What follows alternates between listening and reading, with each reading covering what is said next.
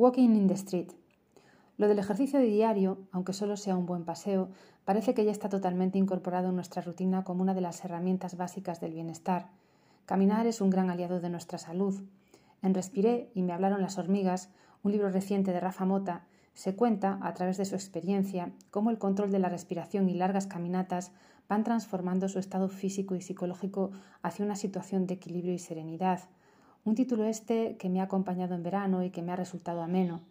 El autor es economista y un importante empresario de Barcelona que aborda el tema del crecimiento personal, del viaje hacia el interior de uno mismo, desde una perspectiva muy realista y sincera. No cuento más por si os pudiera interesar. Una de las obras más bonitas que he visto en la Bienal de Venecia versionaba la famosa foto de los Beatles caminando sobre un paso de cebra.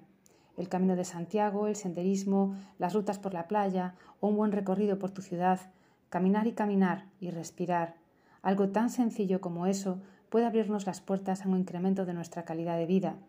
Además, nos invita a socializar, o al menos a saludarnos, al no estar parapetados tras el cristal de un coche, como cantan los Gypsy Kings, caminando por la calle yo te vi, que un día yo me enamoré de ti.